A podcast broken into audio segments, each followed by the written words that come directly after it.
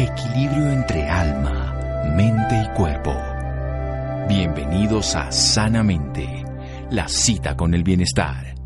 Dirige Santiago Rojas.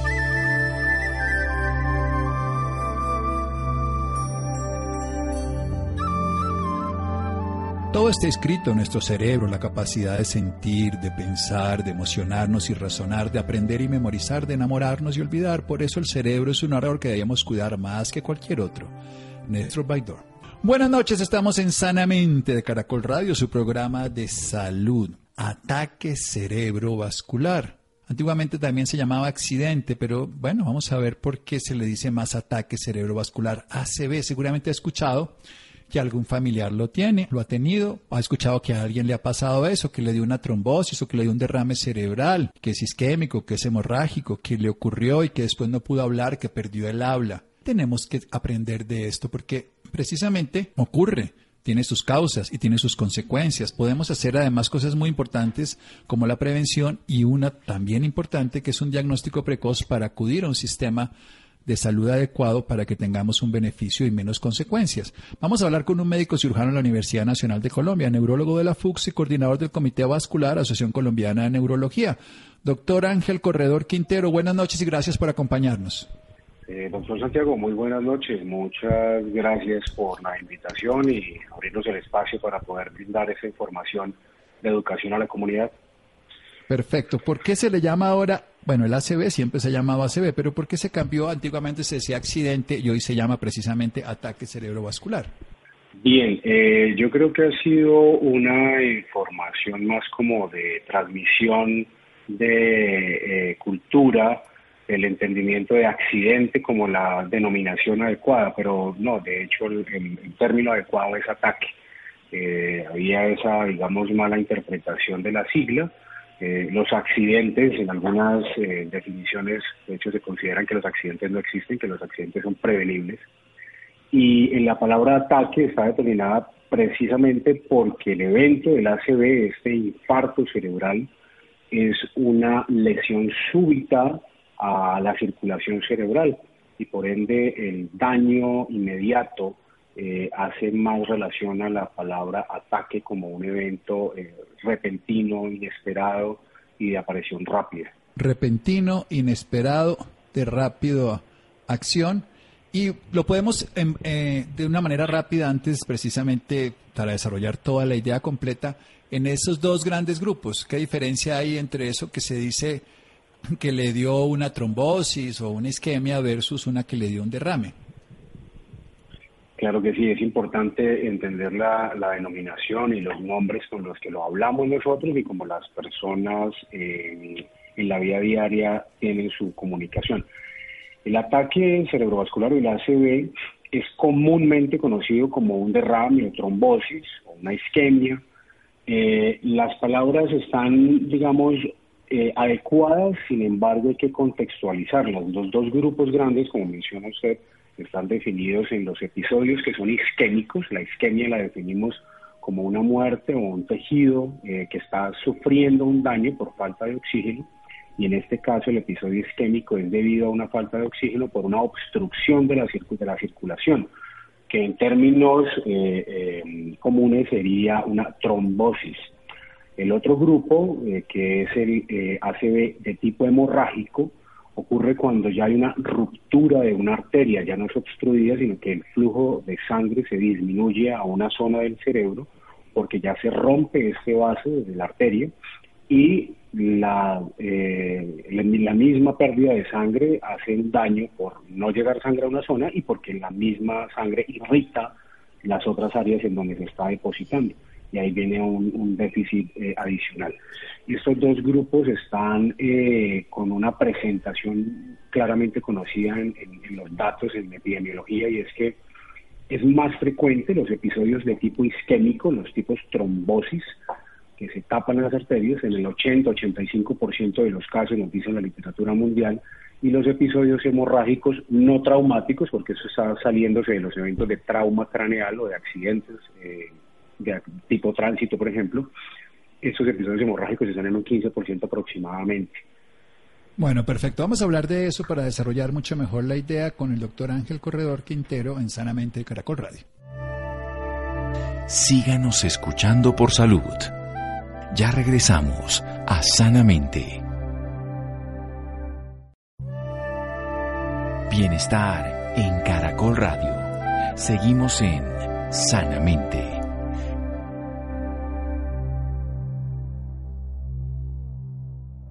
Seguimos en Sanamente de Caracol Radio con un médico cirujano de la Universidad Nacional de Colombia, neurólogo de la Universidad Fuchs, coordinador del Comité Vascular de la Asociación Colombiana de Neurología, a propósito de que el 29 de octubre en todo el mundo se habla del ataque cerebrovascular o ACV. Nos está hablando que hay un daño en la circulación cerebral repentina, inesperado, que puede hacer un daño muy grave porque puede, por supuesto, nuestro sistema nervioso central se puede ver afectado, que fundamentalmente se divide en dos grupos grandes. El isquémico, que es por la falta de oxígeno, ya sea por una obstrucción básicamente de la vía, que puede ocurrir ahí local o puede mandarse de otro lugar. Ahora vamos a ver esas posibles causas. O la segunda, una ruptura arterial, que el flujo sanguíneo se sale, se sale de la sangre de la arteria y la sangre pues no lleva el oxígeno por un lado, pero también la misma sangre irrita y esa irritación pues va a hacer un daño en los tejidos. Bien, hablemos entonces definámoslos cada uno un poco más, describamos lo mejor, saber sus causas, saber esa presencia, pero también algo fundamental que es lo que tenemos que empezar a conocer. ¿Qué podemos hacer en las dos direcciones, en la prevención? Los episodios están dados por unos factores de riesgo, unas causas comunes y principales que eh, sufre nuestra población uh, por unos grupos etarios delimitados. Nosotros definimos los pacientes adultos entre adulto joven o el adulto mayor y lo clasificamos para estas presentaciones de enfermedades por encima de los 50 años. Es decir, que cuando eh, tenemos un paciente o una persona mayor a 50 años, ya deberíamos asumir, o alguna población de esta tiene ya unas enfermedades de base que son los factores, las causas que les generan el riesgo para que sufran el ataque cerebrovascular, el ACV. La principal causa conocida y asociada es la hipertensión.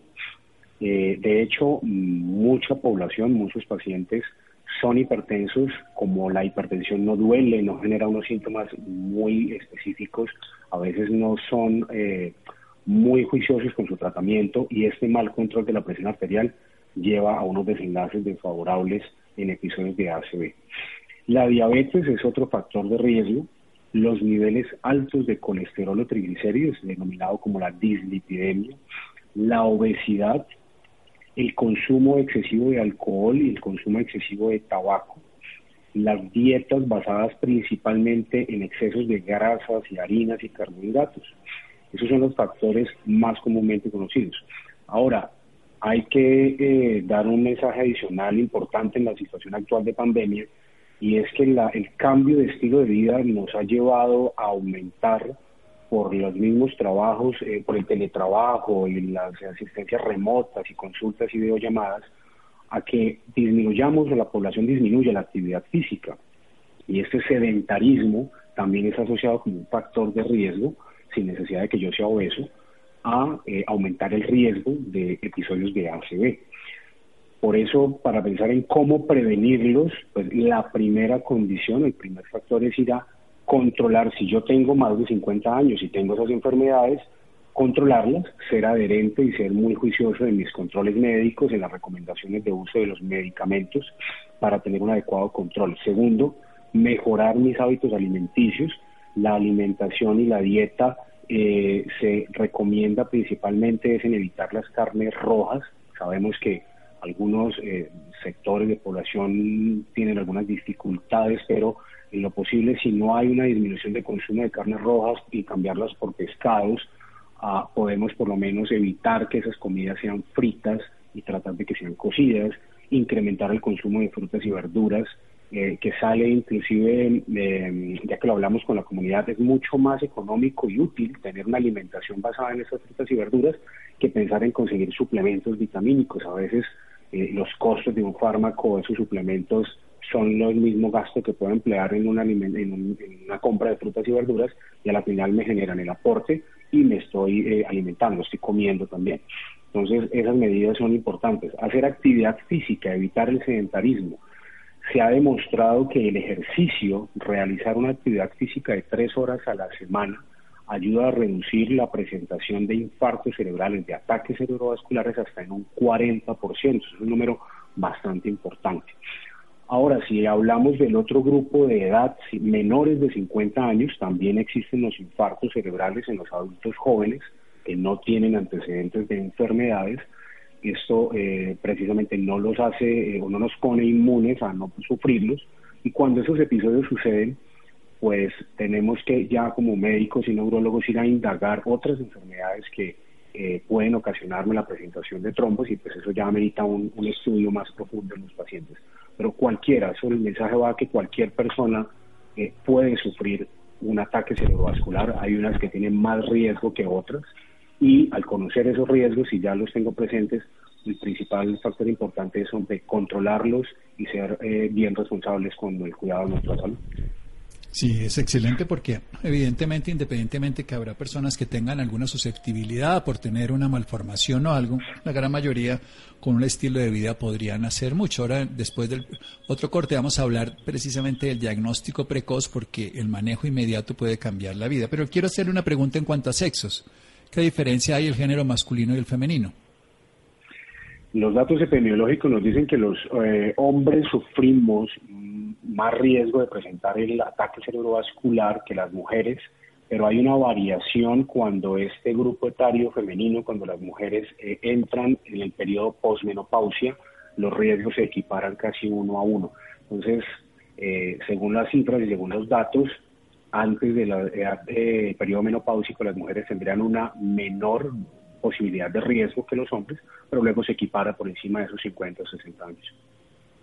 Bien, eso es claro. Precisamente las hormonas femeninas que quieren tener la garantía de que haya más vida a través del, de la raza humana, pues del, se necesita que se cuide. Por eso hay menos infarto, menos hemorragia, menos cánceres y todo, pero ya después de la menopausia se, se equilibran y en este caso de manera inadecuada. Bien, vamos a hacer un pequeño corte aquí en Sanamente de Caracol Radio y seguimos con el doctor Ángel Basilio Corredor Quintero hablando del ataque cerebrovascular. Estamos hablando de una enfermedad que es mayor después de los 50 años, pues se puede presentar en todas las épocas de la vida y que tanto hombres como mujeres lo presentamos por igual cuando estamos en la época después de la menopausia femenina, pero antes es más común en los varones. Seguimos en Sanamente de Caracol Radio. Síganos escuchando por salud. Ya regresamos a Sanamente. Bienestar en Caracol Radio. Seguimos en sanamente.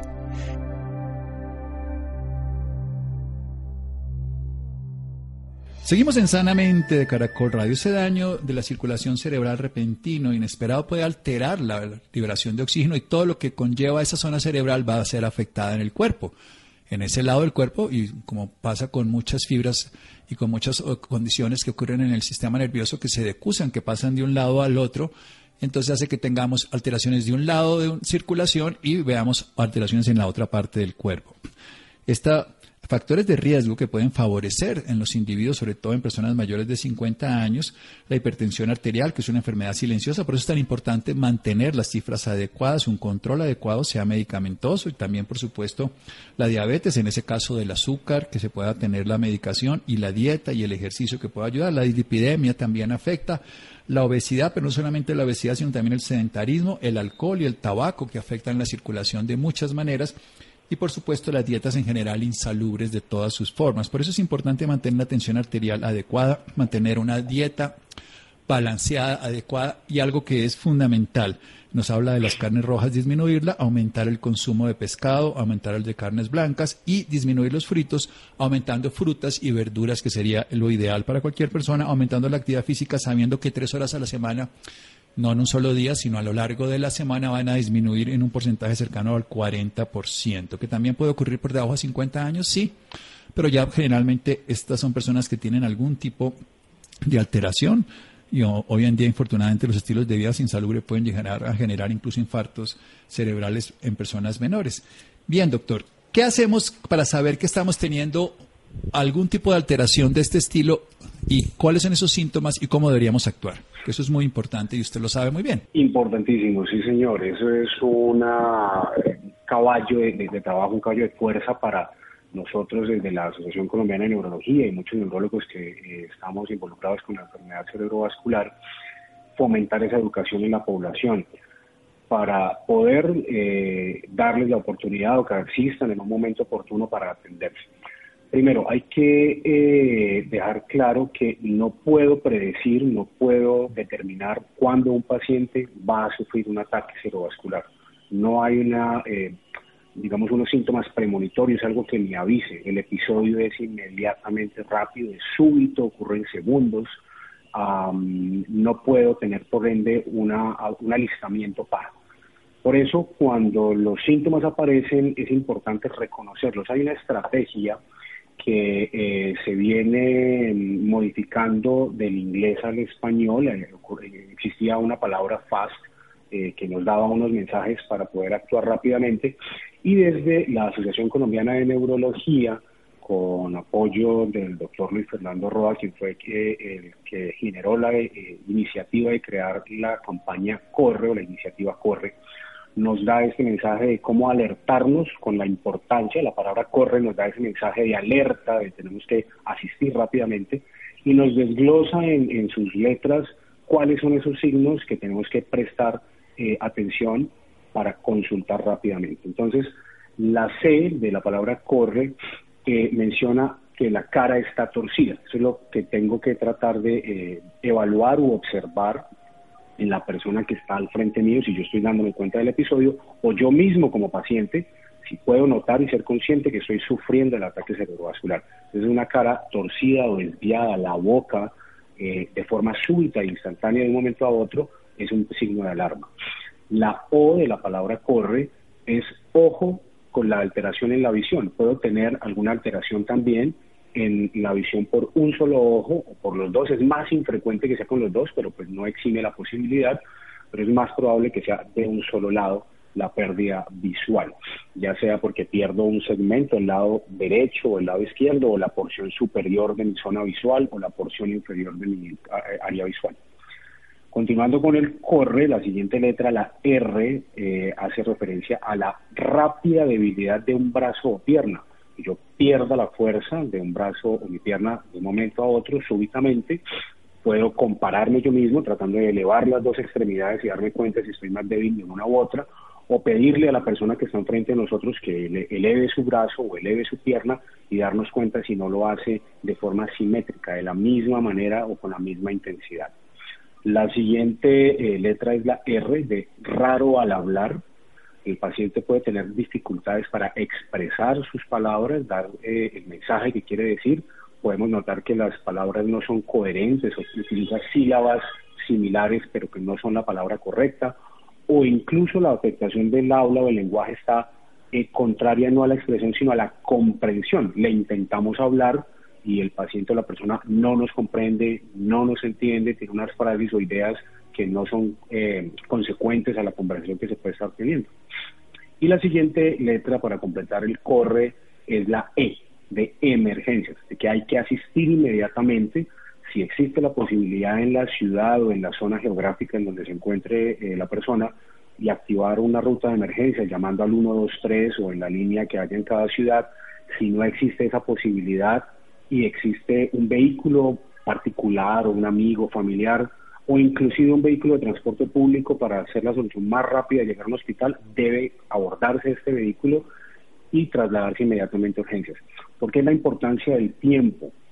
Eh, cuando ocurre un infarto cerebral, un ataque cerebrovascular, cada minuto que pasa se pierden y se están muriendo 1.9 millones de neuronas.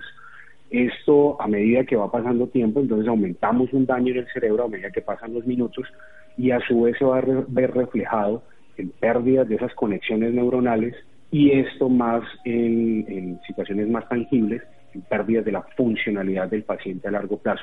Cuando un infarto cerebral grande se instaura y no hubo oportunidad de resolverlo o atenderlo, se estima que hay una eh, pérdida de funcionalidad aproximada en 30 años de envejecimiento en un paciente. Es decir, si tengo 60 años, sufro un infarto cerebral, y no se atiende a tiempo, la posibilidad de quedar con una pérdida de mis funciones es equiparable a perder 30 años de vida.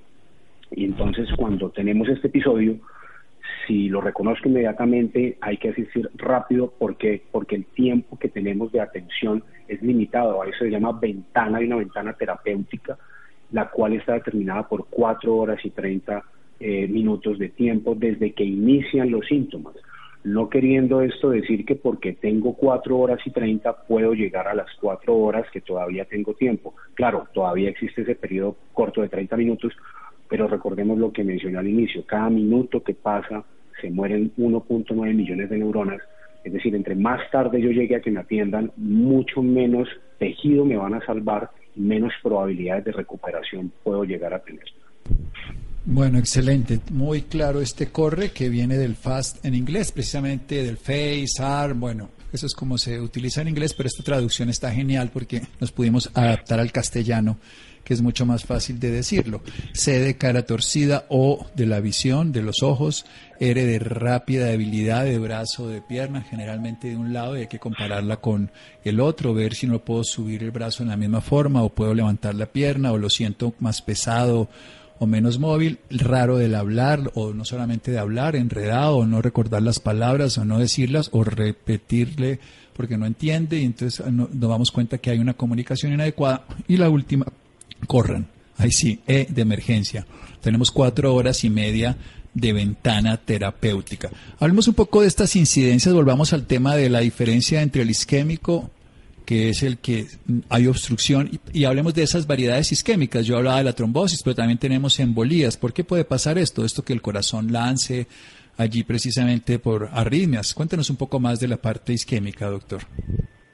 Bien, doctor Santiago, la, presentación de esas obstrucciones está dada para nosotros en una terminología por unas eh, clasificaciones que en el lenguaje más sencillo para entenderlo, la embolia puede ser de un origen cardíaco, como usted lo menciona, yo puedo tener alguna enfermedad ya de base que me genera que el corazón forme trombos, forme coágulos de sangre, salgan disparados en la circulación y pueden ir hacia el cerebro, también pueden ir, pueden ir hacia los brazos, hacia las piernas, por eso también ocurren a veces las isquemias en las arterias, en las extremidades. Em, pero cuando, en este caso estamos hablando de la parte cerebrovascular, cuando se disparan hacia el cerebro, pues ocurre el ataque. El otro punto de origen o la otra fuente pueden ser las mismas arterias eh, per se el, acúmulo de placas de colesterol y de daño de las arterias por esas placas de colesterol hacen que las mismas placas eh, se generen trombos o se desprendan esos segmentos de, de, grasa, obstruyan las arterias o en la misma zona en donde está la obstrucción por las placas de grasa se va formando un trombo con eh, plaquetas principalmente, otros componentes adicionales que también se forman allí, pues se forma un trombo, un trombo, un coágulo de sangre también. Y tenemos esos eventos eh, mixtos, a veces hay trombos de grasa, trombos de eh, coágulos, que a veces van a generar la facilidad o no de respuesta de que un tratamiento sea mucho más efectivo con alguna medicación, alguna intervención. Esas son las fuentes principales de, de los orígenes de las embolias, de los, de, los trombos que me mencionaba. Hay otras causas eh, que están determinadas también por compromiso de las arterias por la dislipidemia, y es que ya esas obstrucciones de las placas de grasa son más internas, no en las arterias principales que están ubicadas en el cuello, que llevan sangre hacia el cerebro, sino ya en las arterias que están dentro del cerebro, también e-, existen esas estrecheces o esas obstrucciones crónicas por placas de grasa. Esas son las principales fuentes eh, embolígenas. Ahora, hay otras enfermedades adicionales que nos pueden condicionar que se formen coágulos eh, sin necesidad de que sean desde origen cardíaco, se forman en algún momento en circulación en otras áreas, como por ejemplo las venas en las piernas, y si tengo algún defecto cardíaco que me facilite que ese trombo pase, alguna eh, anormalidad en las estructuras del corazón, el trombo puede viajar desde las piernas, pasar por el corazón y subir hacia el cerebro. Eh, cuando esas enfermedades existen, son las que los sospechamos, eh, como mencionaba hace un rato, en los pacientes menores de 50 años. Son enfermedades que principalmente son inmunológicas, tienen no solo afectación eh, de la circulación, sino también otros órganos se empiezan a alterar. Dentro de esas, las comunes está el lupus, por ejemplo, es una enfermedad sistémica muy conocida, autoinmune, que genera el riesgo también de hacer infartos cerebrales fuera de otras manifestaciones en otros órganos que va dañando. Bien, es muy completo. Hablemos entonces del otro lado, de lo que hablamos, de, ya hablamos del isquémico, nos lo cuenta entonces de todo lo que es la parte embólica también, pero hablemos de, de la otra parte que es el hemorrágico. Bien, el hemorrágico eh, de causa no traumática, para hacer la salvedad, estamos hablando de los episodios de hemorragias no asociados a golpes o a traumatismos en el cráneo, eh, se asocian, están desarrollados principalmente por unas malformaciones. Estas malformaciones son de varios tipos. Lo más común que tenemos en la población son los aneurismas cerebrales. Estos aneurismas pueden estar presentes por algunas condiciones propias del paciente por enfermedades que están afectando el colágeno, que es una sustancia que tenemos todos en la piel, en los tejidos blandos, y también está presente en las arterias.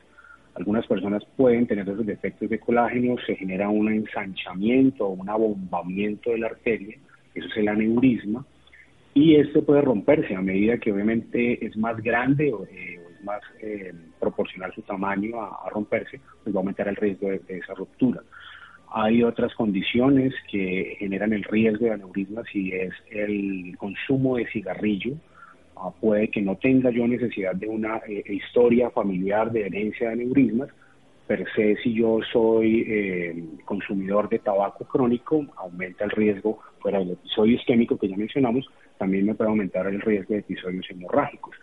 Esa son es una de las causas más comunes. Hay otras eh, causales de los eventos hemorrágicos son las otras malformaciones venosas como las fístulas durares o malformaciones arteriovenosas, que son una eh, formación anormal en la comunicación de las arterias y las venas. Todos tenemos una continuidad, para hacerle una explicación más fácil, cuando mi arteria se forma en el cerebro llega a un punto ya distal, donde se continúa como una vena, que es la que retorna la sangre otra vez al corazón, y en ese punto donde hay esa transición, entre arteria y vena eh, se pueden eh, formar unas comunicaciones o redes eh, infrecuentes o, anormales de las arterias y las venas y ese flujo irregular o anormal es el que genera el riesgo de ruptura porque no está diseñado para tolerar esas presiones y esa circulación y por eso es que puede romperse. Estas son las principales causas conocidas. Ahí de si no encontramos las malformaciones en los pacientes, pues volvemos a las similitudes del evento isquémico, tenemos que ir a buscar otras enfermedades autoinmunes o condiciones que afecten las arterias desde un proceso inmunológico. Bien, excelente, muy completo. Ya para terminar, ¿cuál es la evolución precisamente de estos pacientes a mediano plazo, independientemente pues de que no se pudo hacer las cuatro horas y media esa ventana terapéutica, su buen uso? El consultar a tiempo eh, va a marcar esa diferencia, ¿no? El saber si yo puedo lograr consultar en un momento oportuno me marca una diferencia en cifras que son reales entre tener un riesgo de mortalidad, quedar con una discapacidad o permitir la recuperación. Em, ¿Qué afectación tiene el paciente? Eso es variable, es, dependiendo de qué zona cerebral se lesionó, principalmente, si es el área de la visión, si es el área de la movilidad, si es el área del lenguaje o si es el área de sensibilidad, por ejemplo. Entonces, eh, según el, área lesionada en el cerebro, yo voy a presentar esas secuelas, pero lo más común que vemos en los pacientes para tratar de condensar esas posibilidades de daño es que yo tenga una pérdida de mi movilidad en la independencia, que no logre movilizar un lado del cuerpo, ya sea el brazo o la pierna o los dos, que pueda tener afectaciones en la percepción de la sensibilidad, el sentir el frío, el calor, el dolor en alguna parte del cuerpo, pues eso eh, es importante a largo plazo. Si no logro identificar, por ejemplo, si estoy sufriendo un daño en mi piel puede generar una lesión, entonces eso es un riesgo también a futuro. Eh, si afecta el área del lenguaje, según si es una zona de comprensión del lenguaje, voy a quedar prácticamente incomunicado con los terceros, no voy a entender, no voy a tener una conciencia de esa realidad de mi comunicación o si afecta solo mi capacidad de expresión, voy a poder comprender a los demás, pero los demás no me van a poder eh, escuchar, no me van a poder entender, no podré decir lo que yo quiero manifestar. Y eso puede ser de pronto en la forma hablada. A veces se preserva la escritura y el paciente logra comunicarse por escritura, mm, y por lenguaje de señas está preservado, entonces las rehabilitaciones se pueden implementar desde esa zona. Algunos pacientes eh, tienen un riesgo mayor, dependiendo del área cerebral, de sufrir eventos de depresión o trastornos depresivos también a largo plazo, si estas secuelas quedan instauradas. Y una condición que pueden desarrollar después de un infarto cerebral es la presencia de una epilepsia. Ah, la epilepsia como tal es una enfermedad neurológica propia eh, que se desencadena por una alteración en la parte más externa del cerebro, en la superficie principalmente, y las secuelas de un infarto cerebral, al generar ese daño en esa área externa cerebral, va a condicionar un riesgo a que a futuro una persona pueda convulsionar. Hay unas escalas para tratar de predecir esos riesgos.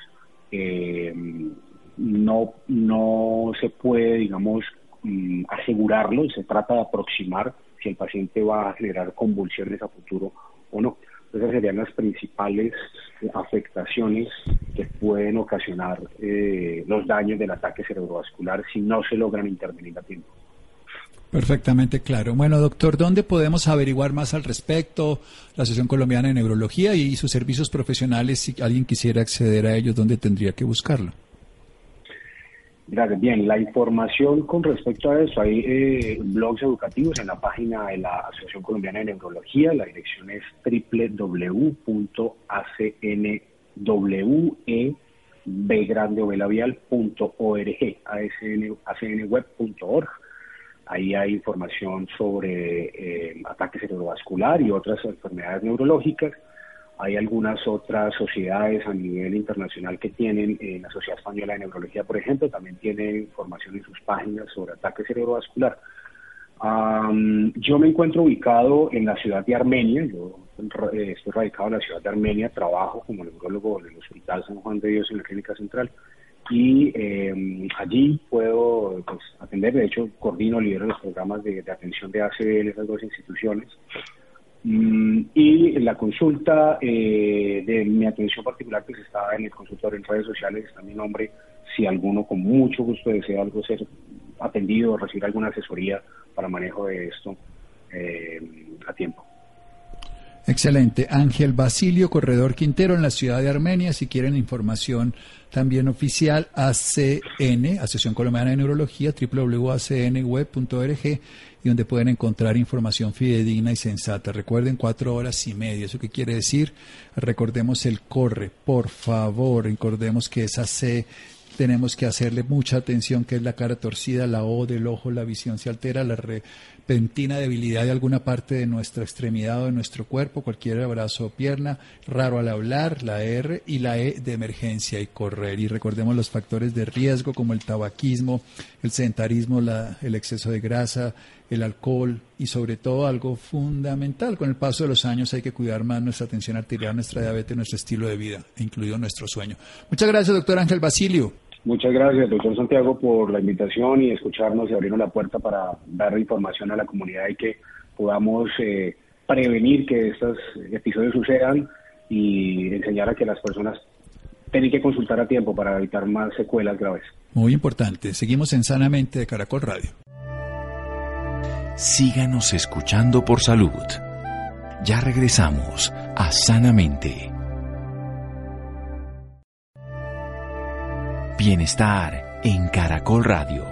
Seguimos en Sanamente.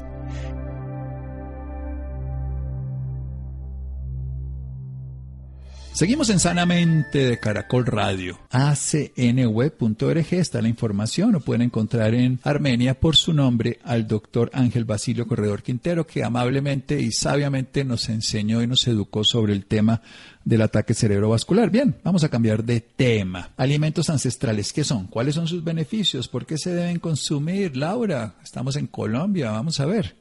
Muy buenas noches Santiago para usted y para todas las personas que nos sintonizan a esta hora. Claro que sí Santiago, estos alimentos se han ido olvidando con la tecnificación de la industria alimentaria y el proceso de los alimentos. Por esta razón en la noche de hoy está con nosotros la doctora Ana María Holguín. Ella es médico general de la Universidad de La Sabana, especialista en terapias alternativas de la Universidad del Bosque y máster en nutrición de la Universidad de Barcelona. Doctora Ana María, muy buenas noches y bienvenida sanamente de Caracol Radio.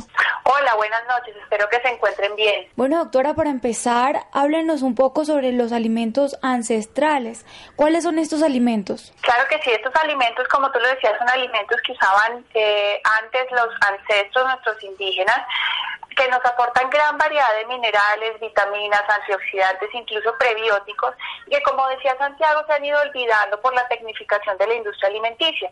Dentro de estos alimentos ancestrales se encuentran la quinoa, el azaí, la chía, los frutos secos, la semilla de calabaza, la cúrcuma, el jengibre, la maca, entre otros. Háblenos un poco sobre las propiedades que tiene cada uno de estos alimentos de los que nos acaba de mencionar. Claro, mira, de, de estos alimentos podemos hablar de la quinoa que ha venido cogiendo mucha fuerza. La quinoa tiene un alto valor biológico.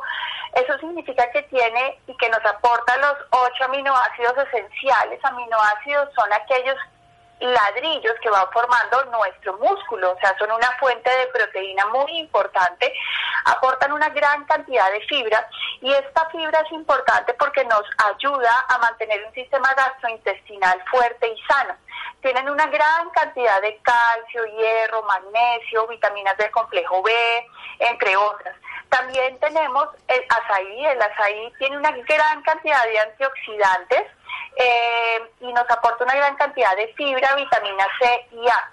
Hay uno que es súper importante que es el cacao y el cacao es un potente vasodilatador, tiene gran cantidad de estudios en donde se demuestra que libera óxido nítrico, lo cual es una sustancia que es benéfica para nuestro sistema cardiovascular y nos ayuda a mantener nuestro corazón y nuestros vasos fuertes, dilatados, por lo tanto va a ayudar a mantener una presión arterial en buen estado. No solamente esto, sino el cacao también nos ayuda a liberar sustancias u hormonas en nuestro cerebro que nos van a ayudar a sentirnos felices y tranquilos.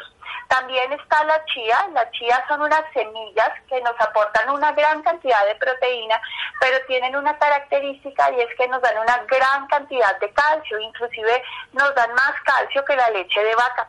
Y también aportan mucha fibra. ¿Y quiénes pueden consumir estos alimentos? ¿Desde qué edad se podrían empezar a consumir? Mira, idealmente los alimentos ancestrales los deberían consumir todas las personas, niños, adultos y ancianos. Todos estos alimentos ancestrales tienen el potencial de prevenir enfermedades, de mantener nuestra salud y de mejorar la calidad de vida. Realmente no existe ninguna contraindicación en alguna persona para consumir alimentos ancestrales.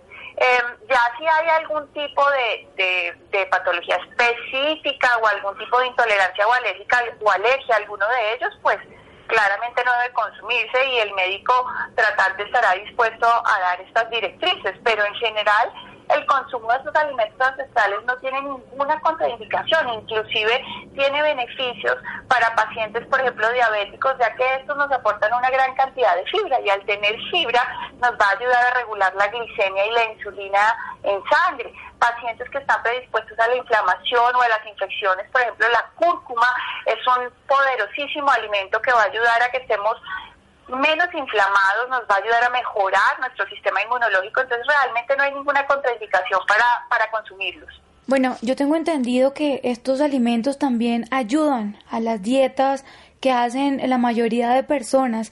¿Cómo se pueden, las personas que no saben de este tema, cómo pueden incluir estos alimentos en sus dietas? Bueno, esto es un tema que es un poco álgico y que finalmente pues sí es importante que cada persona lo trate con su médico. Sin embargo, los alimentos ancestrales nos aportan una gran cantidad de minerales y de vitaminas que se usan como sustrato o como enzimas para tener un correcto metabolismo. Y si nosotros tenemos nuestro metabolismo funcionando bien, pues probablemente nos va a ayudar a mantener un peso.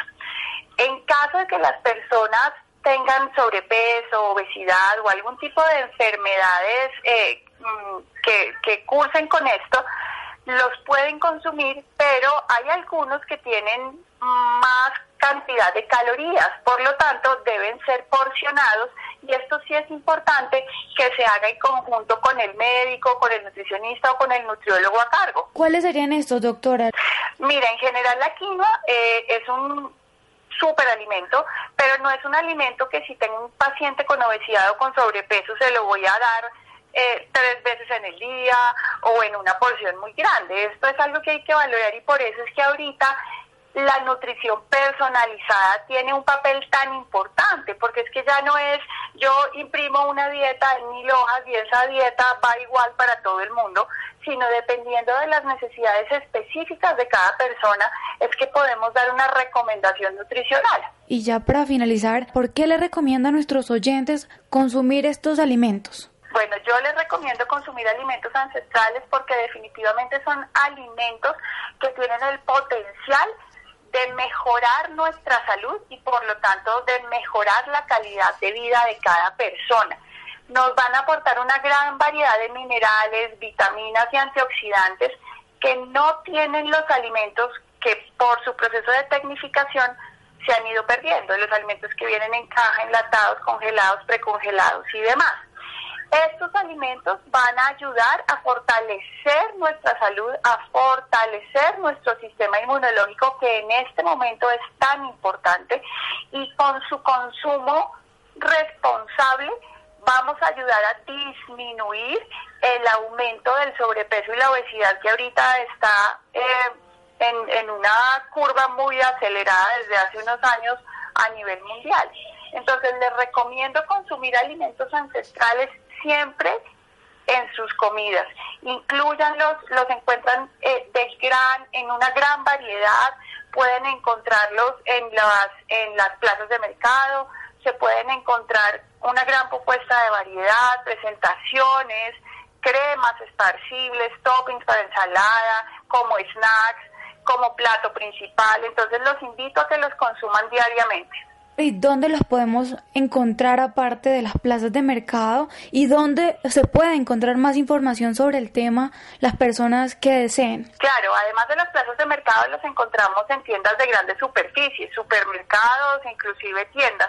Y si ustedes quisieran buscar más información acerca de alimentos ancestrales, hay una página que me gusta muchísimo, les recomiendo en Instagram, arroba Manitoba te quiere bien, y en Facebook arroba me gusta Manitoba. Son páginas que tienen información muy clara y muy variada acerca de alimentos ancestrales, inclusive recetas que nos pueden servir. Perfecto, doctora Ana María, muchísimas gracias por esta valiosa información y por acompañarnos esta noche en Sanamente de Caracol Radio. Muchas gracias a ustedes, les mando un saludo muy grande, Laura, Santiago y a todos los oyentes. Espero que se encuentren bien y feliz noche. Bueno, gracias Laura, Rolando, Ricardo Bedoya, Jessy Rodríguez, Freddy e Iván. A todos muchas gracias. Quédense con una voz en el camino con Ley Martín.